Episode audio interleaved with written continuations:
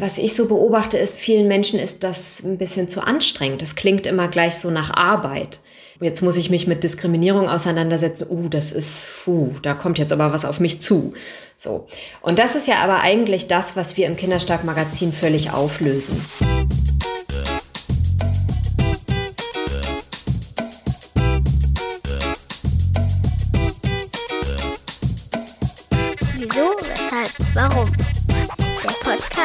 Über Kindermedien.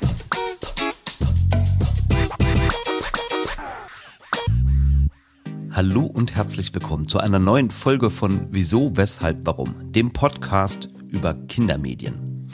Mein Name ist Thomas Hartmann und gemeinsam mit meinem heutigen Gast Annika Heine spreche ich über das Kinderstark Magazin.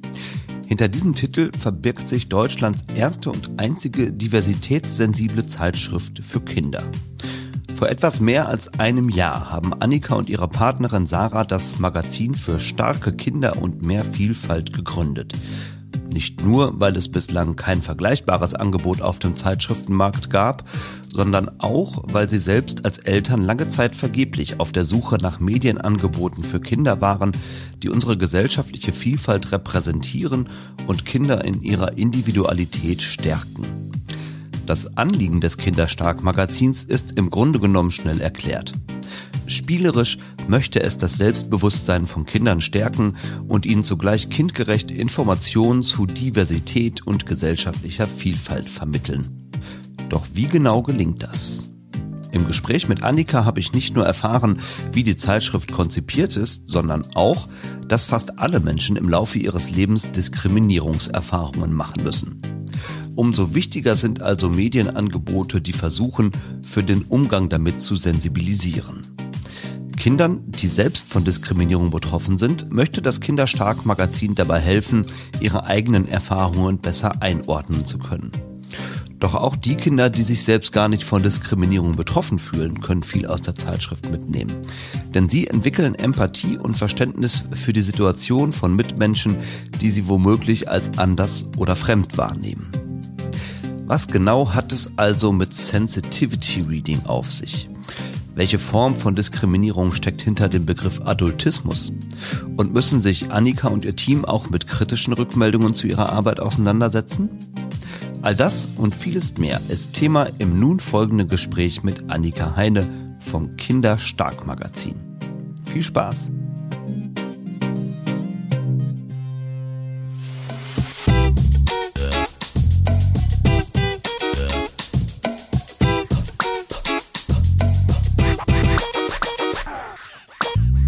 Annika, schön, dass du dabei bist bei Wieso, Weshalb, Warum. Schönen guten Morgen. Guten Morgen, vielen Dank für die Einladung. Der Tag ist ja noch relativ jung für uns beide. Trotzdem mal zum Einstieg gefragt. Hast du heute schon in irgendeine Zeitung oder in irgendeine Zeitschrift geblättert? Haha, ich habe heute schon im Kinderstark-Magazin geblättert, ja. Ach, das habe ich gemacht, genau, ja. Okay, ja, da sind wir ja schon äh, mitten im Thema quasi, genau. Also natürlich stelle ich die Frage nicht einfach so gerade an dich, sondern es hat natürlich mit dem Inhalt unseres heutigen Gesprächs zu tun. Du bist Mitherausgeberin des Kinderstark-Magazins, das noch sehr, sehr jung ist. Ihr habt das im vergangenen Jahr 2021 gegründet. Ja. Die allererste Frage jenseits aller Inhalte, die das Magazin betreffen, die sich mir stellte, war direkt die, wie kommt man denn bitte auf die Idee zu dieser Zeit, in der Zeitungs- und Zeitschriftenverlage teilweise ja wirklich in existenzielle Krisen geraten, ausgerechnet eine neue Zeitschrift ins Leben zu rufen? Ist das nicht fast ein bisschen Entschuldigung, wenn ich das so sage, ein bisschen naiv? also naiv war es nicht. Ähm, wir haben uns das sehr genau überlegt. Und ähm, der Hintergrund, warum wir das gemacht haben, war folgender dass wir uns in der Zeitschriftenlandschaft umgesehen haben und einfach keine Medien gefunden haben, die unser Familienleben und unser Familienleben mit unserem Kind zusammen repräsentiert haben. Wir waren schon immer auch auf der Suche, so als Hintergrund, ähm, nach vielfältigen Medien, auch nach Kinderbüchern und ähm, haben uns da immer wieder umgesehen und haben dann eben im Bereich der Zeitschriften gemerkt, dass wir da nicht so richtig fündig geworden sind. Und daraufhin haben wir beschlossen, dass es doch schön wäre, wenn wir diese Lücke einfach füllen könnten, weil wir geglaubt haben, wir sind mit dieser Thematik nicht alleine. habt ihr mal eben so beschlossen. Also da stellen sich natürlich eine Menge Detailfragen, auf die kommen wir im Laufe des Gesprächs sicherlich noch ja. äh, im Einzelnen auch zu sprechen. Ich sage vielleicht mal vorweg, normalerweise steige ich in diesem Podcast ja immer ein, dass ich erstmal mit meinen GästInnen über ihre eigene Mediensozialisation auch spreche und so. Das werde ich mit dir definitiv auch machen, aber wir verdrehen die Dramaturgie mal ein bisschen und reden erstmal ein bisschen nochmal über das Magazin. Viele Leute kennen es womöglich noch gar nicht und da macht ja. es Sinn, dass wir erstmal wirklich über das Magazin und das Konzept des Magazins sprechen. Ähm, Kinderstark Magazin heißt es, das hast du eben schon mal gesagt. Und mhm. ähm, im Untertitel habe ich gelesen, Deutschlands erstes Kindermagazin, das Vielfalt feiert und Kinder stark macht. Ja. Auch da jetzt nochmal etwas provokant nachgefragt. Ist es denn so, dass andere Medienangebote Kinder in ihrer Entwicklung etwas schwächen würden? Also was ist mit diesem Attribut, das Kinder stark macht, eigentlich gemeint? Also, dass andere Medien das schwächen das, oder die Kinder schwächen, das glaube ich überhaupt nicht, sondern wir nehmen auch Bezug auf unseren Titel. Also wir haben das Starksein ja schon im Titel. Bei uns geht es eben einfach darum, dass Kinder gestärkt werden in ihrer Vielfalt und ihrem Dasein an sich, dass sie ernst genommen werden. Und das hat was mit Empowerment zu tun natürlich und eben auch einfach damit, dass wir die Vielfalt, die gesellschaftliche Vielfalt eben im Magazin repräsentieren und damit eben einen ganz großen Teil der Kinder oder wenn, wenn wir es so wollen, alle Kinder ansprechen. Mhm. Lass uns mal so ein bisschen auf die Ausgangslage schauen, die euch ja auch, glaube ich, dazu geführt hat, eben dieses Magazin ins Leben zu rufen. Vielen ist das wahrscheinlich auch bekannt, aber es macht, glaube ich, Sinn, da nochmal auf so ein paar Zahlen zu gucken. Einige davon habt ihr auch veröffentlicht im Kontext eurer Crowdfunding-Kampagne zum Beispiel, habe ich gesehen. Also wenn man sich mal klar macht, fast 40 Prozent der in Deutschland lebenden Kinder unter fünf Jahren haben eine Einwanderungsgeschichte. Knapp acht Millionen Menschen in Deutschland sind schwer behindert. In nur 40 Prozent der Schulbücher kommen Frauenfiguren vor und nur drei Prozent von denen üben beispielsweise wissenschaftliche Berufe aus. Ich habe neulich auch noch mal in der Süddeutschen Zeitung eine sehr ausführliche Datenrecherche gesehen zum Thema Kinderbücher, wo welche Überraschung im Ergebnis auch nochmal rauskam, die stecken noch voller Geschlechterklischees. Und auch die Antidiskriminierungsstelle des Bundes hat nochmal veröffentlicht, dass ein Drittel der Kinder in Deutschland tatsächlich auch regelmäßig Diskriminierung erlebt. Das sind jetzt nur so ein paar Aspekte, man könnte diese Liste wahrscheinlich endlos weiter noch fortführen. Unsere Medienlandschaft könnte man sagen, hat so ein kleines Repräsentationsproblem. Ne? Das ist kein ganz neuer Befund. Ich habe da auch in diesem Podcast mit der Maya Götz vom Institut für das deutsche Kinder- und Jugendfernsehen auch mal drüber gesprochen. Die hat da sehr, sehr viel Interessantes zu, zu erzählen, weil die auch entsprechende Studien dazu veröffentlicht. Also die Missstände sind ja im Grunde genommen offensichtlich. Wie erklärst du dir denn vor diesem Hintergrund, dass das bislang so wenig Einfluss auf die inhaltliche Ausgestaltung ja nicht nur von Kindermedien angeboten nimmt, sondern ja eigentlich generell ein Problem in unserer Medienlandschaft ist. Kannst du dir das irgendwie erklären? Das ist eine gute Frage, ja. Ich glaube, das hat was damit zu tun, wie wir alle sozialisiert worden sind. Also wir sind in den meisten Fällen nicht besonders diskriminierungskritisch sozialisiert worden, nicht rassismuskritisch. Und ich glaube, dass das einfach äh, gedanklich bei den meisten Menschen oder bei vielen Menschen noch gar nicht angekommen ist, wie wichtig dieses Thema ist. Und dann höre ich, aber das kann ich auch nicht wirklich beurteilen, aber ich höre immer wieder, dass Redaktionen eben nicht sonderlich divers aufgestellt sind. Das ist so das, was immer gesagt wird. Ich sitze in diesen Redaktionen nicht, ich kann das nicht beurteilen, aber ich könnte es mir durchaus vorstellen, dass was ich mitbekomme und was ich lese, deutet darauf hin. Mhm. Gut, jetzt habt ihr euch ja vorgenommen, mit dem Kinderstark-Magazin da, sagen wir mal so, einen kleinen Kontrapunkt zu setzen, ähm, mhm. in einer ganz spezifischen Nische, nämlich eben als wirkliches Printmagazin und ja. natürlich auch fokussiert auf die Zielgruppe Kinder. Lass uns mal ein bisschen auf das Konzept beziehungsweise den Aufbau des Magazins schauen. Drei Ziele habt ihr ganz grundsätzlich als so Kernziele benannt, die mit diesem Magazin umgesetzt werden sollen. Diversität abbilden, Kinder stärken und Gemeinschaft aufbauen. Mhm. Lass uns die mal im Einzelnen noch mal so ein bisschen durchgehen und durchlektinieren, was ihr eigentlich konkret damit meint. Und fangen wir mit dem ersten Mal an. Diversität abbilden. Was habe ich mhm. mir darunter eigentlich vorzustellen? Was macht ihr an der Stelle anders, als es andere Magazine für Kinder tun? Ja, also wir achten eben darauf, dass Menschen bei uns zu Wort kommen, die tatsächlich betroffen sind. Also das bedeutet, die tatsächlich eine Vielfalt darstellen oder eine Diskriminierung selber erfahren oder auch mehrere Diskriminierungen und dass diese Menschen aus ihrem Alltag und aus ihrer eigenen Lebensrealität berichten können. Und das ist eben der große Unterschied. Es wird in den Medien oft über Menschen berichtet, aber nicht von ihnen selbst. Und das ist eben bei uns der ganz klare Unterschied. Wie kommt ihr denn an diese Menschen ran, die in eurem Magazin dann repräsentiert? Also es handelt sich ja vornehmlich um Kinder, das ist ja ohnehin immer nochmal eine Hürde, die melden sich ja nicht unbedingt proaktiv, sondern man muss manchmal auch den Weg über die Eltern gehen. Castet ihr die von der Straße? Müssen die sich bei euch bewerben? Macht ihr das über Agenturen? Welchen Weg wählt ihr da, damit ihr an die Menschen rankommt, die ihr in eurem Magazin dann auch abbilden wollt und abbildet? Es sind zwei verschiedene Vorgehensweisen. Also bei den Kindern ist es tatsächlich so, dass die sich bei uns melden und ähm, es gibt auch Kinder, mit denen wir schon öfter gearbeitet haben, die immer mal wieder einen Beitrag zu dem Magazin leisten. Und bei den erwachsenen Personen, die wir ja auch im Magazin haben, ist es eben so, dass wir die teilweise gezielt auch ansprechen, also oder anschreiben, aber auch, dass die sich auch von sich aus bei uns melden. Das, es gibt eben beide Möglichkeiten. Mhm, okay. Dann gucken wir nochmal auf das zweite Ziel, das ich eben schon mal benannt hatte, Kinder stärken. Mhm. Wie geht ihr da methodisch vor? Das sagt sich so leicht, Kinder stark machen, aber wie kann man das ganz konkret in dem ja am Ende doch auch irgendwie begrenzten Möglichkeitsrahmen, den ihr mit so einer Zeitschrift habt, machen? Also was wir im Magazin ganz oft anbieten, ist, dass wir Mitmach- oder Gedankenmitmach ähm, Aufforderungen ähm, stellen. Also, dass wir dazu auffordern, mach dir selber darüber Gedanken oder wie ist das für dich? Hast du das schon mal erlebt? In Bezug auf Diskriminierung funktioniert das sehr gut mit Übungen. Oder auch wenn äh, Menschen eben aus ihrem eigenen Alltag berichten, mir ist das und das passiert, kennst du das auch? Könnte das sein, dass dir das auch schon mal passiert ist? Und indem wir das zeigen und auch benennen, also dass wir Dinge eben auch benennen, also Diskriminierung, zum Beispiel Rassismus benennen. Ist es rassistisch, wenn ich einem, einer Person in die Haare fasse, einer schwarzen Person? Und die Schlussfolgerung daraus ist dann eben, ja, das ist rassistisch. In dem Moment ist es benannt worden und für Kinder oder auch für Menschen, die das Magazin lesen, es sind ja nicht nur Kinder, es sind auch Erwachsene, die lesen das und sagen, ah ja, okay, das, jetzt kann ich das benennen, jetzt kann ich das einordnen als eindeutig rassistisch, als Beispiel. Mhm. Genau, und daraus denken wir, entsteht schon auch eine Stärke. Also das ist eben auch ganz wichtig, dass wir, also wir haben im ähm, Magazin eben Übungen, Beispiele und eben auch Begriffserklärungen, also dass wir nochmal bestimmte Begriffe auch einfach benennen, damit das auch von den Menschen eben selber auch benannt werden kann. Ja, das ist sicherlich so ein Thema auch dabei. Ne? Wir hatten im Vorgespräch ja auch schon kurz darüber gesprochen, dass in dem ganzen Diskurs darum ja häufig Begriffe auftauchen, die für viele Menschen doch auch erstmal auch neu und fremd sind, für Kinder erst recht wahrscheinlich.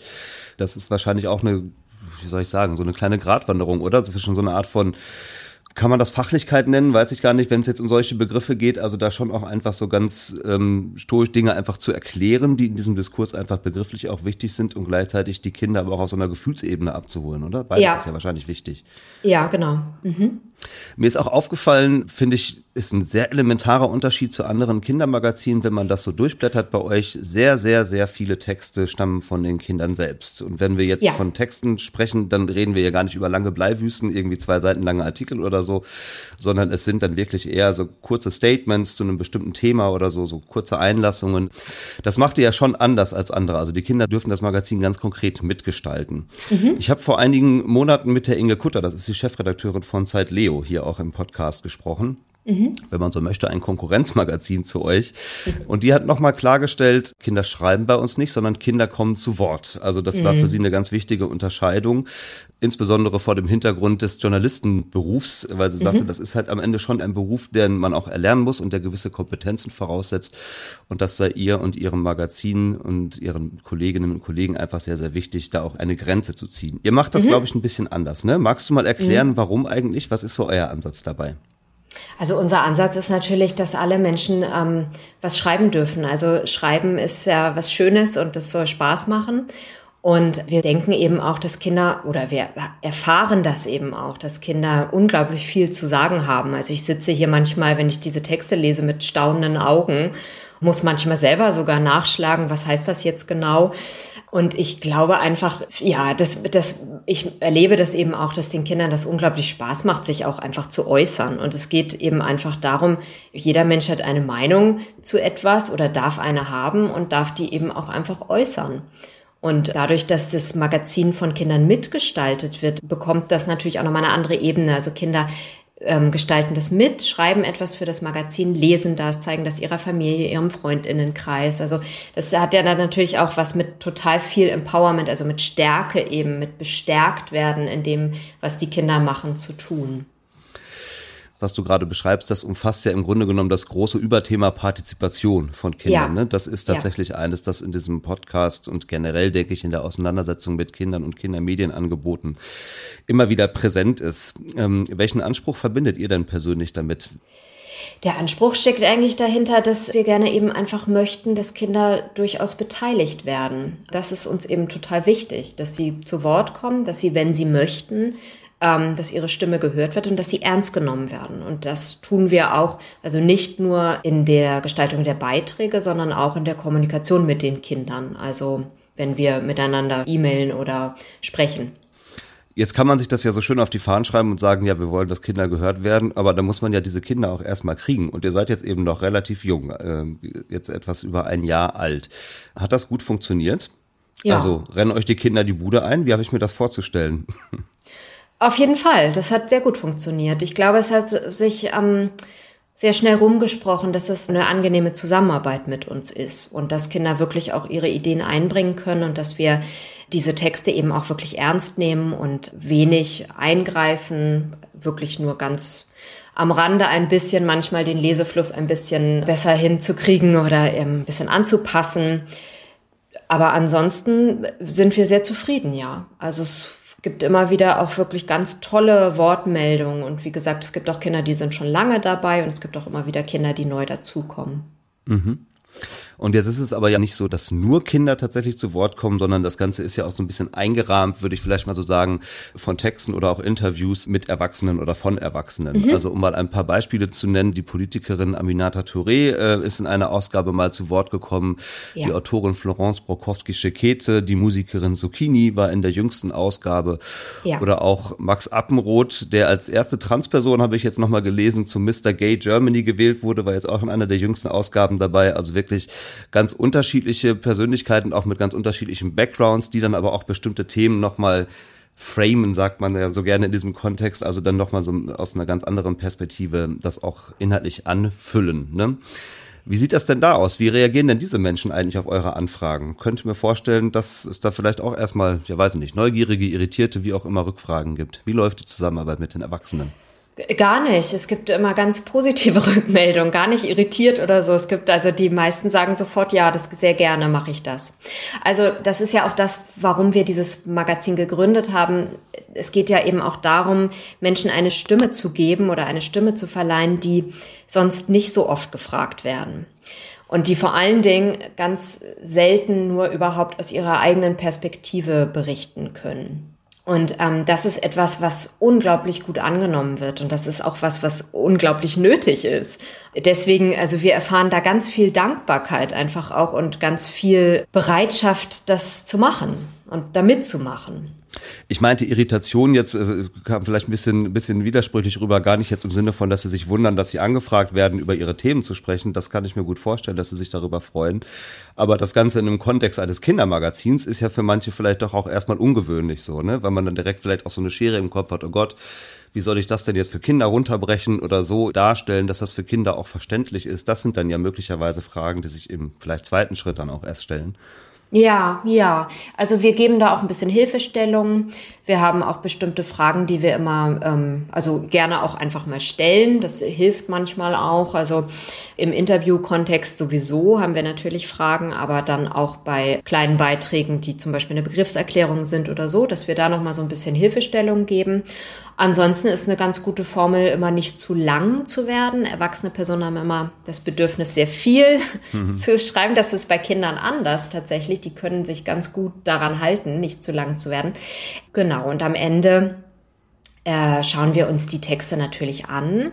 Und wir nehmen auch teilweise ein kleines bisschen Einfluss darauf. Und wir haben, und das ist, unterscheidet uns eben auch wahrscheinlich zu anderen Medien, wir haben auch ein sogenanntes Sensitivity Reading immer am Ende der jeweiligen Ausgabe, dass wir also eine Person haben, die noch einmal ganz kritisch da drauf guckt und noch einmal alle anderen Diskriminierungen ausschließt. Also das ähm, ist eben teilweise so, dass ähm, es heißt nicht immer, dass wenn ich selber von Diskriminierung betroffen werde, dass ich nicht andere Personen auch diskriminieren kann. Und um das auszuschließen, ähm, haben wir eben auch dieses Sensitivity Reading am Ende nochmal. Das ist ein gutes Stichwort, da wollte ich nämlich unbedingt auch drauf zu sprechen kommen. Ich denke, auch das ist nochmal sehr speziell für die redaktionelle Arbeit, die ihr macht. Ja. Also nach allem, was ich weiß, wird das längst nicht überall gemacht, auch wenn man da immer mhm. häufiger von hört. Aber lass uns den Begriff ruhig nochmal ein bisschen schärfen, Sensitivity Reading. Also wer macht denn sowas bei euch jetzt ganz konkret beispielsweise? Also bei uns ganz konkret ist das Oder Stockmann. Die macht das schon lange, die macht das auch viel für große Unternehmen, die berät auch Unternehmen überhaupt in ihrem Diversitätsanspruch oder auch Unternehmen im Wandel, die hinwollen zu mehr Diversität. Und oder Stockmann macht das für das Kinderstark-Magazin schon von Anfang an. Und wie habe ich mir das vorzustellen? Also du hast es gerade schon so ein bisschen umrissen, aber lass es uns mal ganz konkret am Beispiel eures Magazins machen. Ihr habt dann irgendwann eine mehr oder weniger druckfertige Ausgabe und dann liest du die einmal komplett durch und dann bekommt ihr die mit, keine Ahnung, 10 oder auch 100 Anmerkungen zurück, die ihr dann aufgefallen sind und ihr ändert das dann alles nochmal oder wie läuft so ein Prozess? Genau, also äh, im Grunde genommen ist es wie ein Lektorat, also es ist schon mhm. mit einem Lektorat vergleichbar, wobei es eben inhaltlich nochmal viel mehr in die Tiefe geht. Also das, was ihre Aufgabe ist, ist äh, den Text natürlich nochmal durchzugucken auf mögliche Diskriminierung oder auf mögliche problematische Inhalte. Das müssen auch nicht immer Diskriminierungen sein. Es gibt auch ähm, Inhalte, die zum Beispiel nicht besonders stärkend sind. Also auch darauf mhm. guckt sie. Mhm. Und dann äh, beschäftigt sie sich auch viel mit der Bildsprache. Also sie sagt immer, es gibt kein Bild, was natürlich nichts spricht. Ne? Also jedes Bild hat eine Aussage. Und da schaut sie eben auch nochmal ganz genau hin, was sagt das Bild aus, wie ist das Kind präsentiert? Oder was sagt das über das Kind aus. Also da gibt's schon manchmal ganz interessante Anmerkungen dann auch.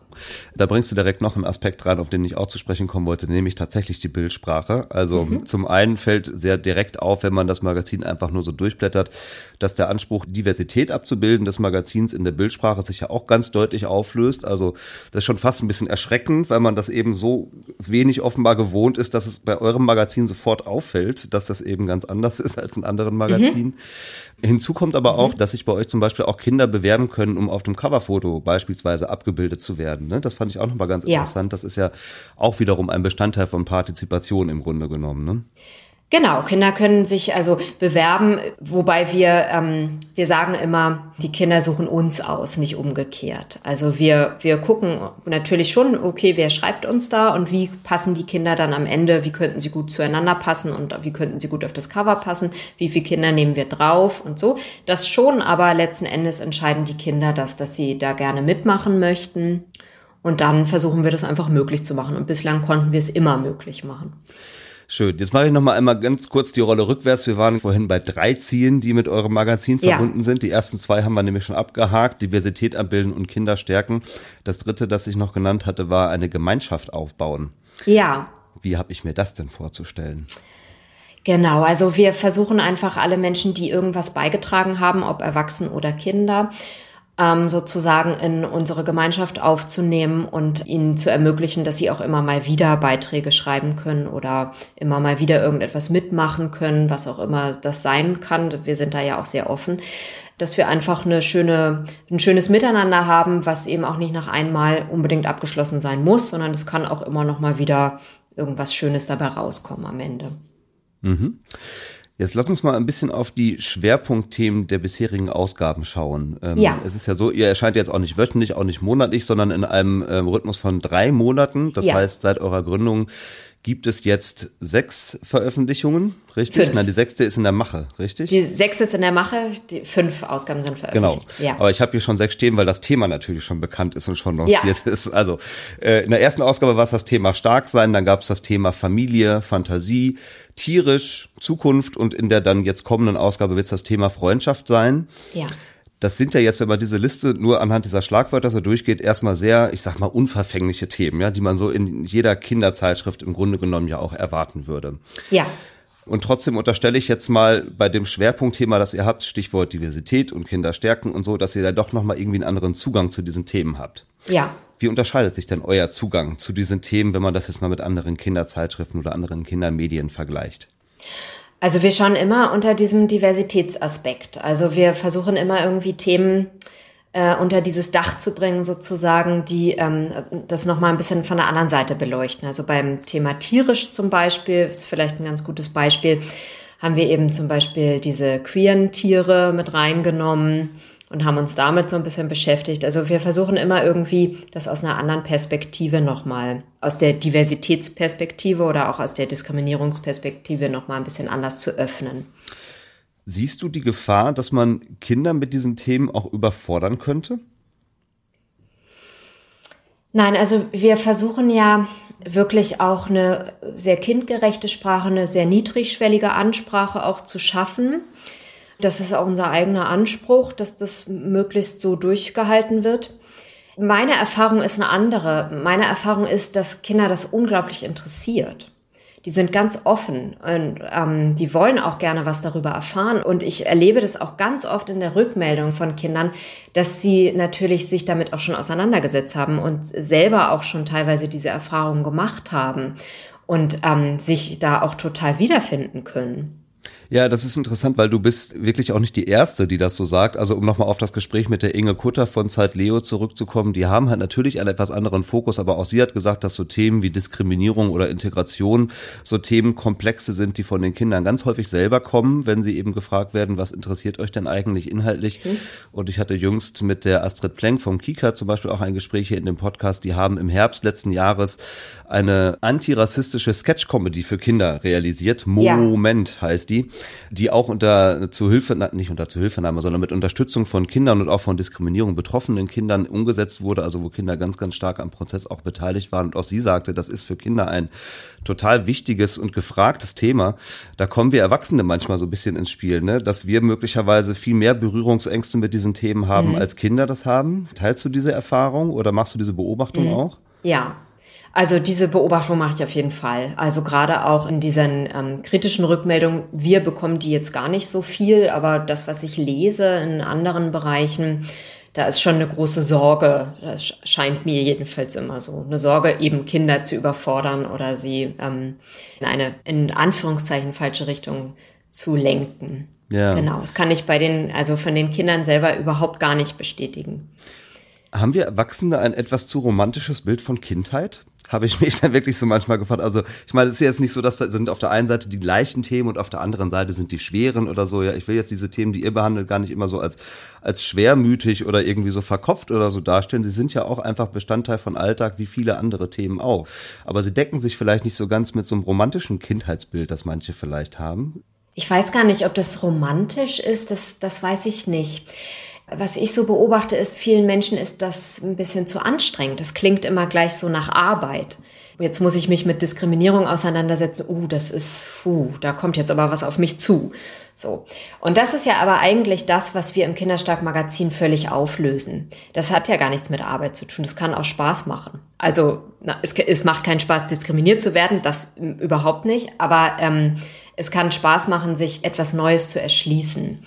Und ähm, gerade in diesem Themengebiet auch was die Stärke eben angeht. Also das ist ja gar nicht, wir, wir ähm, sind überhaupt nicht problemorientiert und sagen, oh, alles so schlimm und es tut mir so leid und so. Das ist es gar nicht, sondern wir sagen, wir zeigen dir bestimmte Situationen, wir geben dir bestimmte Begriffe und dann kannst du einordnen, was dir passiert. Das ist für die einen Kinder, die nämlich von Diskriminierung betroffen sind. Und die Kinder, die nicht von Diskriminierung betroffen sind, da gibt's gar nicht so viele. Es gibt nämlich ganz viele Bereiche, in denen wir alle von Diskriminierung betroffen sind. Aber die, die es zunächst einmal nicht im Fokus haben, die wiederum können ganz toll daran lernen oder sehen, was es bedeutet, empathisch zu sein mhm. und ähm, sich hineinzufühlen in etwas oder zu, also auch vielleicht auch mal selber zu denken, oh ja, also das war jetzt vielleicht eine, eine komische Frage von mir oder das könnte ich anders machen oder irgendwie so. Ne? Also kann, manchmal kann das ja so Denkanstöße auch geben. Ja, du hast ganz äh, zu Beginn eben schon mal den Begriff Empowerment ja auch in den Raum geworfen. Ja. Vielen sagt er vielleicht was, manchen aber auch nicht. Wollen wir den an der Stelle vielleicht nochmal so ein bisschen definieren? Was ist denn eigentlich mit Empowerment gemeint? Also ähm, im Kinderstark-Magazin ist das Empowerment eben also wirklich das Stärken, ne, eben zu sagen, also ich sehe dich, ich nehme dich ernst und wenn du möchtest, können wir dir was an die Hand geben. Also ich Begriffe erklären, Situationen auflösen, sagen, okay, es, du bist nicht alleine damit. Es gibt auch Menschen, denen passiert das auch immer wieder. Oder es gibt Menschen, die haben sich auch schon damit auseinandergesetzt. Lies doch mal etwas über diese Person. So, ne? Also ähm, da, das ist bei uns das, das Empowerment. So ist es gemeint. Es gab so ein Element, das mir aufgefallen ist in der Zeitschrift, was ich ganz schön fand, diese Gefühlssammelkarten, die ihr auch darin ja. habt. Mhm. Lass uns da einfach exemplarisch vielleicht nochmal drauf schauen. Wie seid ihr darauf gekommen, diese Karten zu machen? Und vielleicht erklärst du auch nochmal ganz genau, was es damit auf sich hat. Ja, wir haben in, in jeder Ausgabe bislang gehabt vier Sammelkarten und da werden eben Kinder gezeigt. Ähm, die sind gezeichnet, illustriert. Ähm, und dazu gibt es immer ein Gefühl. Also wie zum Beispiel Wut, dann gibt es ein wütendes Kind. Und diese Sammelkarten können Kinder sich eben ausschneiden und am Ende ergibt es ein ganzes Set mit diversen Gefühlen. Und wir sind darauf gekommen, weil wir mal ein Gespräch in der Schule mit unserem eigenen Kind hatten. Und da wurden diese Sammelkarten, also wurde ein anderes Set, aber eben solche Gefühlskarten benutzt äh, um dieses Gespräch mit unserem Kind zu führen. Und das hat so toll funktioniert, weil unser Kind zunächst nicht sagen wollte, was eigentlich das ist oder auch nicht sagen konnte, was eben da beschäftigt hat. Und diese Gefühlskarten haben dieses Gespräch total eröffnet. Eben einfach, schau mal hier, zeig doch mal, vielleicht kennst du eines dieser Gefühle. Und dann hat es tatsächlich eben im Gespräch funktioniert, dass unser Kind dann das Gefühl rausgesucht hat und daraus ist dann ein Gespräch auch entstanden. Also wenn man genau. so will, auch fast eine, eine methodische Unterstützung, ja. wenn es darum geht, irgendwie eine Art von anderer Gesprächsebene zu finden, vielleicht auch über die Ja, Themen, genau. Die mhm. ja. Und, trotzdem, Und es ist, ja, Entschuldigung. Nee, nee, bitte, bitte, erzähl. Ich, ich glaube, es ist ähm, ganz wichtig, also wir haben ja auch nicht nur die Gefühlskarten im Heft, sondern auch immer eine Gefühlsbeschreibung, also von einem bestimmten Gefühl. Und ich habe selber die Erfahrung gemacht, dass ich oftmals ähm, als Kind meine Gefühle gar nicht in Worte fassen konnte, weil ich diese Worte gar nicht hatte und weil ich auch diesen Bezugspunkt dazu, was bedeutet das eigentlich, was ich da fühle, überhaupt nicht hatte. Und ähm, ich habe schon die Erfahrung gemacht, dass es eben sehr hilfreich ist, tatsächlich diese Worte zu bekommen. Jetzt hast du schon ganz wunderbar die Brücke gebaut zu dem, wo ich ja auf jeden Fall auch mal hinkommen wollte, nämlich zu deiner eigenen Mediensozialisation. Hatten ja gesagt, ja. wir stellen das mal ein bisschen hinten an, aber ich glaube, jetzt ist nochmal ein ganz guter Zeitpunkt, um sich darüber auch klar zu werden, vor welchem Hintergrund du oder ihr zu dieser Gründung gekommen seid. Also, lass uns mal ein bisschen darauf schauen, mit welchen Medienangeboten du eigentlich selbst auch so groß geworden bist. Was gab's so, was sich in deiner Kindheit im Bereich Kindermedien fasziniert hat, was du gerne geschaut oder konsumiert hast? Ja, gute Frage. Also was ich gerne geschaut habe, das weiß ich eigentlich gar nicht, aber weil es auch gar nicht so viel Auswahl gab. Also ich bin ähm, Anfang der 80er Jahre geboren und ich bin natürlich mit Pippi Langstrumpf groß geworden, wobei ich die, also oder mit Astrid Lindgren als Oberbegriff. Das habe ich auch konsumiert und das Pippi Langstrumpf selber fand ich nicht besonders gut, aber die, es gab andere Geschichten, die ich gut fand. Ich habe das aber überhaupt natürlich nicht kritisch hinterfragt oder so. Heute gucke ich das aus einer anderen Perspektive an. Da besteht nicht immer alles, aber das war ein, ein, großer, ein großes Angebot. Und diese Literatur war ja sehr weiß geprägt. Also ich habe eigentlich nur weiße Literatur zu mir genommen oder konsumiert. Ich habe später Zeitschriften gelesen, natürlich die Bravo, die ich auch als sehr weiß in Erinnerung habe und überhaupt auch nicht divers. Also es ging immer um Mädchen und Jungen. Also es, es gab keine Auseinandersetzung mit Diversität, weil es auch diesen Begriff auch noch gar nicht gab. Es gab auch, glaube ich, dieses Verständnis überhaupt nicht. Ich hätte das auch niemals irgendwie in Frage gestellt. Auch dass dort in der Bravo wurden auch nie behinderte Menschen gezeigt. Also es war doch schon sehr in so eine, ja, wenn ich sage Norm, also es war irgendwie sehr, also das sind Mädchen, das sind Jungen und so sind sie. Gab es wirklich auch nicht, ne? Ich habe mich das auch gefragt, ob man es dann einfach nur nicht wahrgenommen hat, weil halt eben so Zeitschriften, weiß ich nicht, eben wie Bravo oder so, das Feld sicherlich sehr, sehr stark dominiert haben, aber auch so aus heutiger Perspektive würde mir jetzt kein Magazin einfallen, das da irgendeinen anderen Weg beschritten hätte, oder kennst du eins? Nein, nein, überhaupt nicht. Also ich kann das ja auch als äh, lesbische Frau sagen, also schon auch in meiner Jugend, es gab auch niemanden, also ich kannte auch keine. Also ich, es gab irgendwie in den Medien keine Vorbilder. Es gab auch keine Bücher, die ich hätte irgendwie lesen können oder Filme, die ich hätte schauen können. Mhm. Also es gab ganz vereinzelt, das kann ich so ungefähr in einer Hand aufzählen, da muss ich so 16 gewesen sein, Anfang der 90er Jahre muss das irgendwie. Aber ähm, es war schon sehr äh, die Nadel nach dem im, im Heuhaufen suchen. Mhm. Jetzt ist es ja so, du bist eben mit einer Frau auch verheiratet, genau, hast du gerade schon mhm. gesagt. Und das ist ja auch nicht irgendwer, sondern die Sarah ist quasi die Mitherausgeberin äh, des ja. Kinderstark-Magazins. Also ihr macht das zusammen. Und ihr habt ja. auch einen gemeinsamen Sohn, einen achtjährigen, mhm. inzwischen achtjährigen Sohn. Gehe ich recht in der Annahme vor diesem Hintergrund, dass die Gründung des Kinderstark-Magazins auch unter anderem auf eine ganz persönliche Motivation zurückzuführen ist? Du hast das vorhin am Anfang schon mal so ganz grob auch angerissen. Ne? Magst du da noch ja. ein bisschen mehr zu sagen? Ganz genau, ja, genau. Also wir waren eben immer schon auf der Suche nach vielfältiger, diverser Literatur, bestärkender Literatur und haben das in den Büchern am Anfang ganz schwer finden können. Es hat sich dann ein bisschen im Laufe der Jahre auch geändert. Also es, das Angebot ist deutlich größer geworden, als das noch vor acht Jahren der Fall war. Und es gibt auch einen besseren Zugang sozusagen dazu. Es gibt also Plattformen, es gibt Online-Shops, die eben sich ausschließlich auf diverse Literatur konzentrieren. Da findet man viel auch schon. Wir haben aber im Bereich der Zeitschriften leider nichts in Deutschland finden können. Wir haben ins Ausland geguckt und da gibt es das tatsächlich. Und ähm, vor diesem Hintergrund ist dann natürlich die Idee entstanden, also jetzt könnten wir das doch hier in Deutschland auch mal etablieren. Hat sich denn dein Blick auf das Thema Diversität, Sensibilität in deiner Rolle als Mutter dann nochmal ganz grundlegend verändert oder war das eh schon ein Thema, das für dich äh, vorher wie nachher einfach präsent war? Nein, das hat mich schon als Mutter schon sehr verändert, ja. Also ich war vorher schon auch in diesem Bereich ein bisschen unterwegs, aber das hat mich als Mutter schon nochmal sehr, sehr stark dann auch geprägt und verändert, ja. Wenn man dann nochmal oder wenn du dann nochmal in deine eigene Kindheit zurückschaust, also das Thema deiner persönlichen sexuellen Orientierung, hat dich das als Kind eigentlich schon beschäftigt oder wann ging das für dich so los, dass das für dich tatsächlich auch ein Thema wurde und du vielleicht selbst auch nach Angeboten gesucht hast, wo man für sich irgendwie so ein bisschen, weiß nicht, Informationen halt oder Austausch, was auch immer findet? Ja, das hat mich als Kind auf jeden Fall beschäftigt und als Jugendliche noch mehr beschäftigt. Aber ich hatte auch wenig Möglichkeiten, mich überhaupt dazu zu äußern. Denn ich hatte die Worte nicht und ich hatte auch die Menschen als Vorbild nicht. Ich wusste gar nicht so genau, wie ich das eigentlich leben kann oder was ich da eigentlich leben möchte. Ja. Sieht man dann ja allein daran, dass da wirklich eine Lücke zu schließen war. Und das ist ja schon fast ein bisschen erstaunlich, ähm, dass es dann jetzt bis 2021 gedauert hat, bis das sie dann geschlossen wurde an der Stelle von euch. Ne? Also finde ich schon wirklich verrückt, wenn man sich das so klar macht, dass es da tatsächlich überhaupt kein Angebot gab. Ja, ja. Was ich aber auch ein bisschen verrückt finde, aber verrückt eigentlich wirklich im positiven Sinne, äh, möchte ich ausdrücklich dazu sagen, ihr zwei habt dieses Magazin gegründet, ohne jemals vorher eigentlich irgendwas damit so zu tun gehabt zu haben. Also äh, so mit redaktioneller Arbeit oder mit der Arbeit eines Zeitschriftenverlags. Du selbst bist Veranstaltungskauffrau und hast auch eine Ausbildung als Schauspielerin vorher noch gemacht. Die Sarah ist Kulturwissenschaftlerin. Mhm. Also ja. sicherlich bringt ihr Skills mit aus euren originären Berufen, die ihr auch heute gut gebrauchen könnt. Aber es war schon so ein bisschen der Sprung auch ins kalte Wasser. Ne? Erzähl mal, wie schwer oder auch leicht fiel euch das, diesen Schritt zu gehen?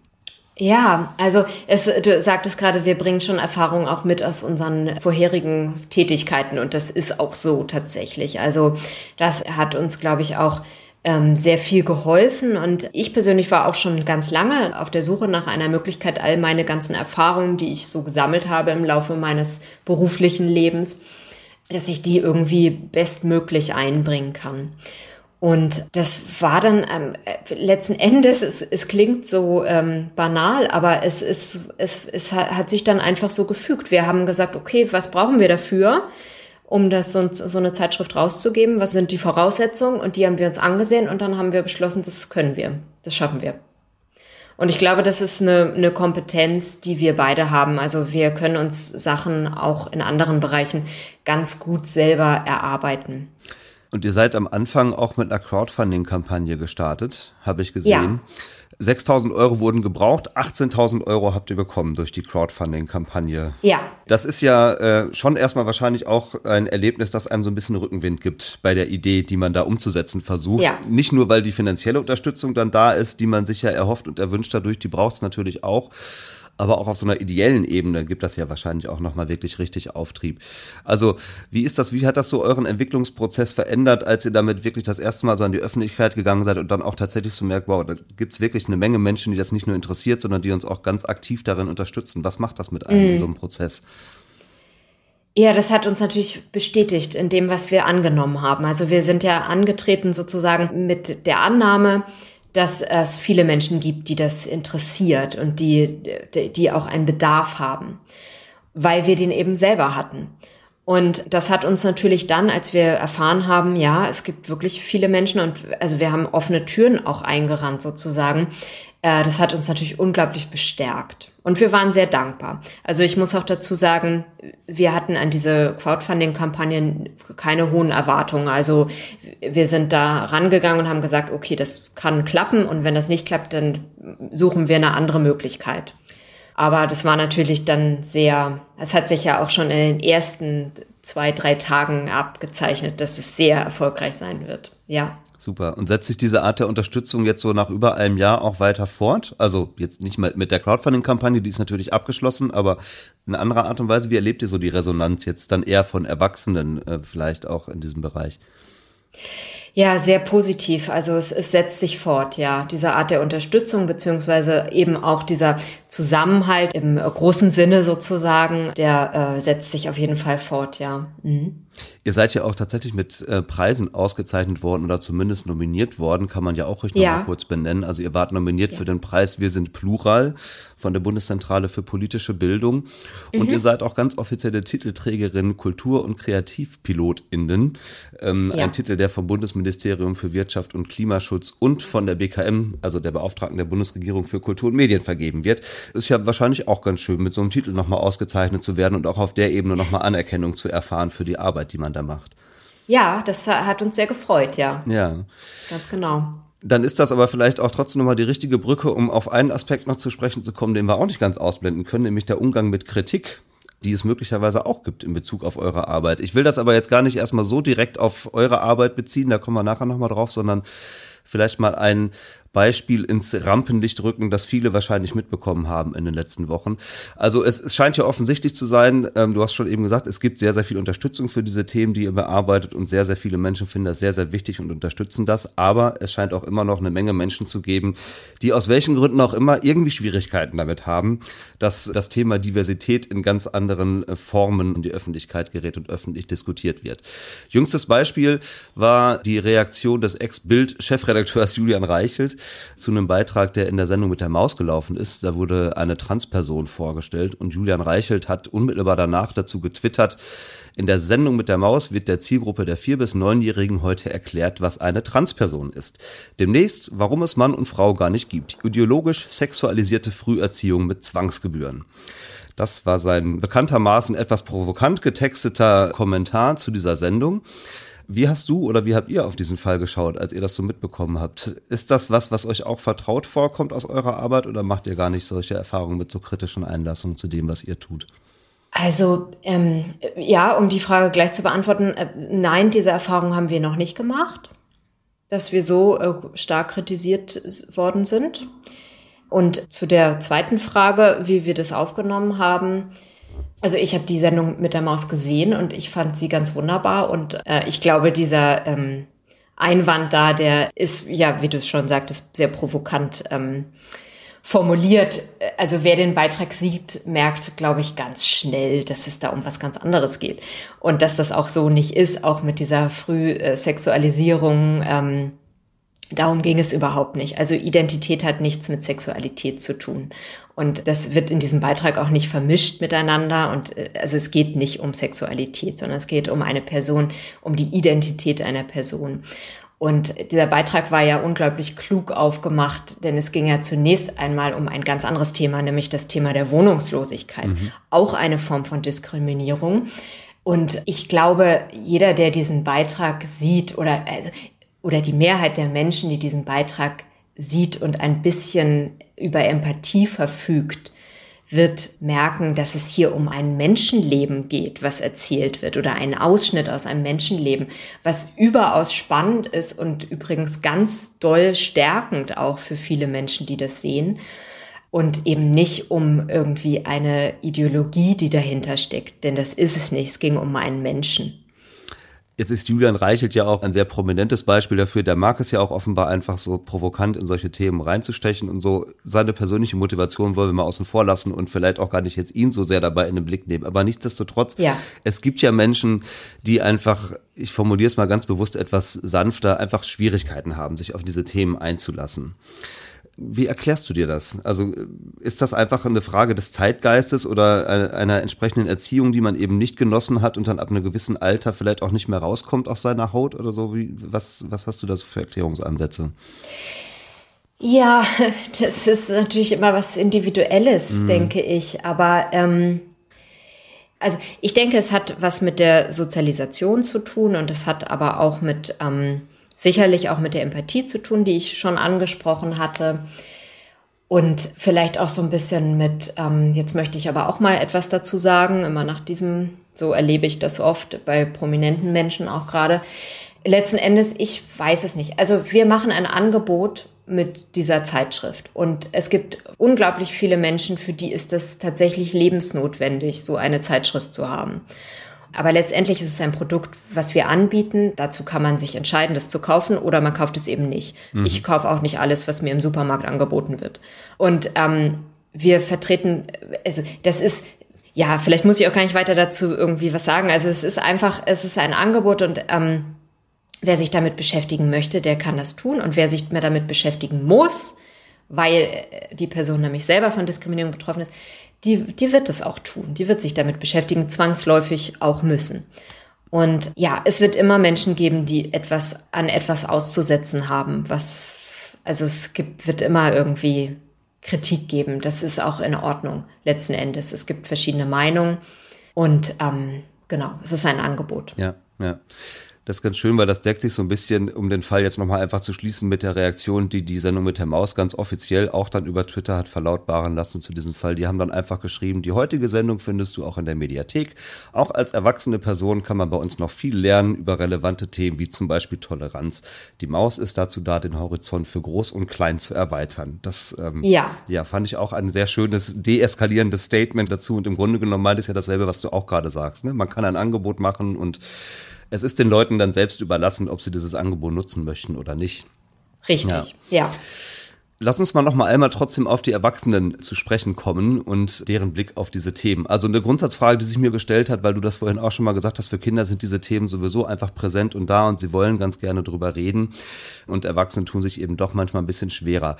Sind es aber nicht am Ende doch vielmehr wir Erwachsenen, die diese ganzen, ich sag mal tatsächlich eher problematischen Aspekte, die das beinhaltet, also die ganzen Ressentiments oder auch diese Stereotypen, die sich ja irgendwie immer weiter fortsetzen. Wir sind es doch eigentlich, die diese Sachen kultivieren kultivieren und eben weiter vortragen und Kinder doch eigentlich gar nicht so sehr, oder? Also Kindern schreibt man eher so Sachen zu wie Weltoffenheit und Toleranz und so eine Neugier und so und die haben diese ganzen Scheren eigentlich gar nicht so im Kopf. Ja. Warum muss man jetzt ausgerechnet bei Kindern ansetzen, um diese Themen dann doch irgendwie zu platzieren und sie dafür zu sensibilisieren? Müsste man das nicht viel mehr bei uns Erwachsenen machen? Ja, ja, das tun wir ja auch ein Stück weit. Also mindestens 70 Prozent aller Bezugspersonen, erwachsenen Bezugspersonen lesen mit. Aber letztendlich, warum wir bei Kindern ansetzen, uns geht's um die Stärkung. Und wie ich das auch schon beschrieben hatte, Stärkung findet eben immer dann statt, wenn man sich wiederfinden kann in etwas oder wenn man selber in etwas gesehen wird. Also wenn ich merke, okay, mein Gegenüber hat das verstanden, was mein Problem eigentlich ist oder, oder sieht mich und nimmt mich ernst und bietet mir im besten Fall sogar eine Lösung an.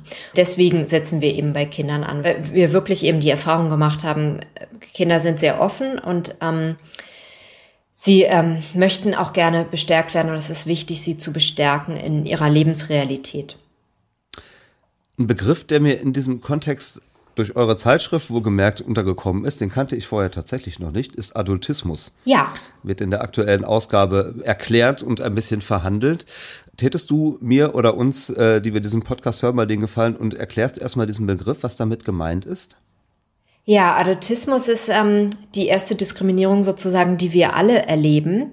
Deshalb hatte ich vorhin gesagt, es gibt wenige Kinder, die keine Diskriminierung, oder es gibt eigentlich keine, weil es so viele Ebenen hat. Genau, und darum, ähm, im Adultismus geht es da um das Machtgefälle zwischen erwachsenen Personen und Kindern. Also als Beispiel, dass ähm, erwachsene Personen über Kinder entscheiden, wie zum Beispiel, ist es draußen kalt, du ziehst jetzt die Jacke an, als ein Beispiel, was auch im Magazin genannt wird. Ähm, genau, es geht eben um dieses Machtgefälle. Ich kannte das, wie gesagt, vorher noch gar nicht und muss gestehen, ich bin so ein bisschen drüber gestolpert oder habe so meine Schwierigkeiten, einen Zugang zu diesem Begriff beziehungsweise zu diesem Theoriemodell, das dahinter steht, zu finden, weil ich mich so gefragt habe, also das ist auf der einen Seite total einleuchtend, es gibt dieses Machtgefälle mit Sicherheit, es gibt ja einen guten Grund, warum wir auch viel mehr als früher über Partizipation von Kindern sprechen und so, ne, sie also ja. auch in so Entscheidungsprozessen zu beteiligen. Und gleichzeitig gibt es aber ja auch einen Erziehungsauftrag von Eltern. Und da habe ich mich so gefragt, wie lässt sich dann dieses Theoriemodell von Adultismus mit dem Erziehungsauftrag, den Eltern ja nun mal auch haben, irgendwie in Einklang bringen? Steht das in einem Widerspruch oder habe ich da jetzt meine Schere im Kopf, dass ich das gar nicht so richtig zusammenkriege? Ich weiß nicht, ich tue mich immer schwer mit dem Begriff Erziehung. Mhm. Also für mich ist das viel mehr Begleitung. Mhm. Und ich glaube, es steht überhaupt nicht in, in uh, Konkurrenz miteinander oder ähm, kann durchaus miteinander auch verbunden werden. Also es geht eben einfach darum, bestimmte Grenzen nicht zu überschreiten. Und jeder Mensch hat Grenzen. Also ich möchte auch nicht, dass du mir jetzt sagst, zieh bitte deine Jacke aus, bei dir ist es warm. Also das ist eine Grenze, ja. Also es ist, ähm, ich glaube, darum geht es eigentlich. Es geht gar nicht darum, ähm, ja, also nee, genau, es geht darum. Ich habe mich gefragt, ob die Fridays for Future Bewegung, die ist uns ja allen hinlänglich bekannt, ein gutes Beispiel dafür ist, wie Kinder und Jugendliche so tradierte Machtstrukturen tatsächlich aufbrechen. Also wenn man das jetzt in diesem Adultismus-Kontext ja. nochmal sich so anschaut, ähm, würdest du da mitgehen oder ist das eine Fehlinterpretation meinerseits? Nein, das kann, kann ich schon, ja, würde ich auch so sagen. Mhm. Ja, okay. Also vor dem Hintergrund dessen, was wir da jetzt gerade so besprochen haben und vor dem Hintergrund der Tatsache, dass ihr ganz konkret euch eben auf die Zielgruppe Kinder fokussiert mit diesem Angebot. Würdest du sagen, dass Medienangebote für Kinder sowas wie ein gesellschaftlicher Innovationstreiber sind? Habe ich mir noch keine Gedanken drüber gemacht, aber ja, doch, würde ich, würde ich zustimmen, ja. Mhm damit verbunden vielleicht auch mal die Frage bei der Konzeption eurer Zeitschrift. Ähm, habt ihr möglicherweise auch nach Vorbildern gesucht oder mal geschaut, wie machen das eigentlich andere? Woran kann man sich orientieren? Wie will man sich abgrenzen von dem, was andere machen? Gab es oder gibt es überhaupt Vorbilder für die Arbeit, die ihr jetzt für Kinder macht mit diesem Kinderstark-Magazin im Bereich für Erwachsene? Ja, im, im, zum Beispiel das Missy-Magazin ist ein feministisches Magazin. Das würde ich jetzt mal als erstes nennen, als Vorbild sozusagen. Wobei wir uns tatsächlich nicht an den äh, Magazinen für Erwachsene orientieren. Also wir haben ein bisschen geschaut ins Ausland. Das hatte ich vorhin schon mal gesagt, dass es im Ausland durchaus Magazine gibt, die bestimmte Diskriminierung als Schwerpunkt haben. Und da haben wir uns ein kleines bisschen inspirieren lassen, wobei ich sagen muss, dass das immer eine bestimmte Diskriminierungsform war, aber nie alle zusammen. Und das unterscheidet uns ja auch eben nochmal. Wir versuchen ja möglichst alle Diskriminierungen irgendwie in dieses Magazin zu bekommen oder auch mal anzusprechen. Ja. Und jetzt so nach einem Jahr ist es vielleicht ein bisschen früh, das schon zu fragen, aber ich frage trotzdem mal, gibt schon sowas wie eine Art gesellschaftlichen Impact, den ihr durch eure Arbeit so verspürt? Also verändert sich ganz konkret was in eurem unmittelbaren Umfeld, aber vielleicht auch schon so darüber hinaus, was das Thema Diskriminierungssensibilität angeht? Ja, das ist, das, da müsste ich, glaube ich, länger drüber nachdenken. Also, Vielleicht nicht direkt, aber äh, wir merken schon, dass immer mehr Kinder zum Beispiel auf uns zukommen, die gerne ähm, sich beteiligen möchten, die auch mal was schreiben möchten. Das merken wir schon, ja.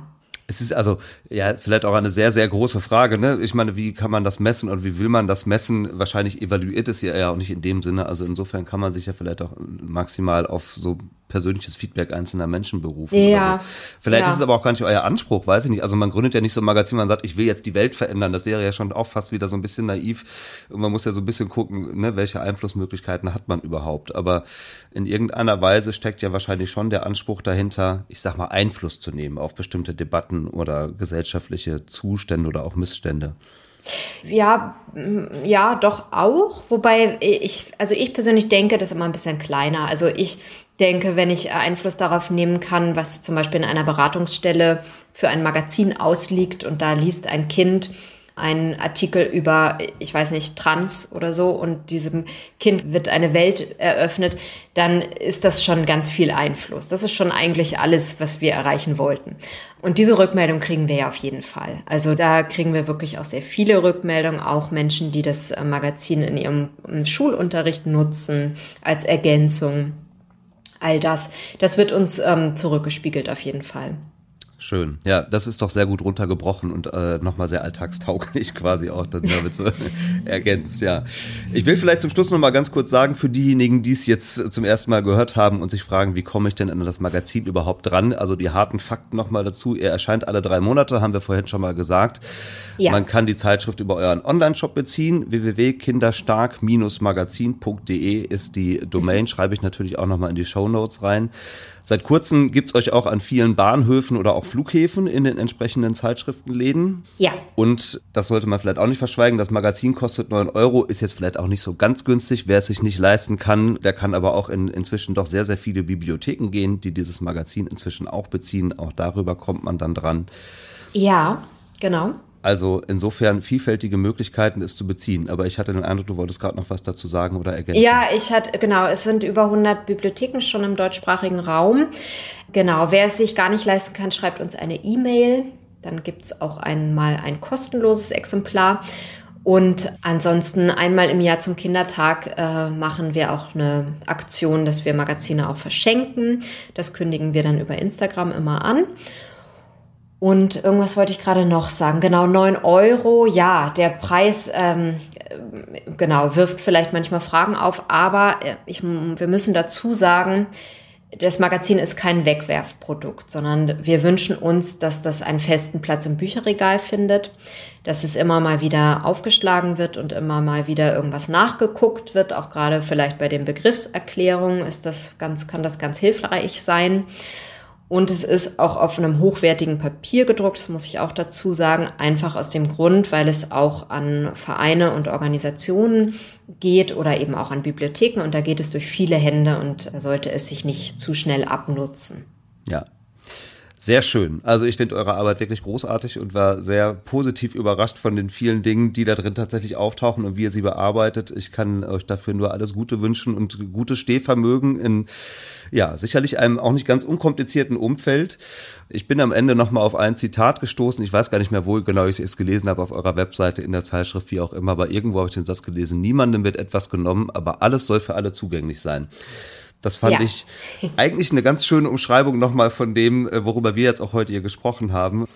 Annika, vielen, vielen herzlichen Dank, dass du so ein bisschen uns in eure redaktionelle Arbeit hast schauen lassen und alles Gute dir und euch weiterhin für das Magazin.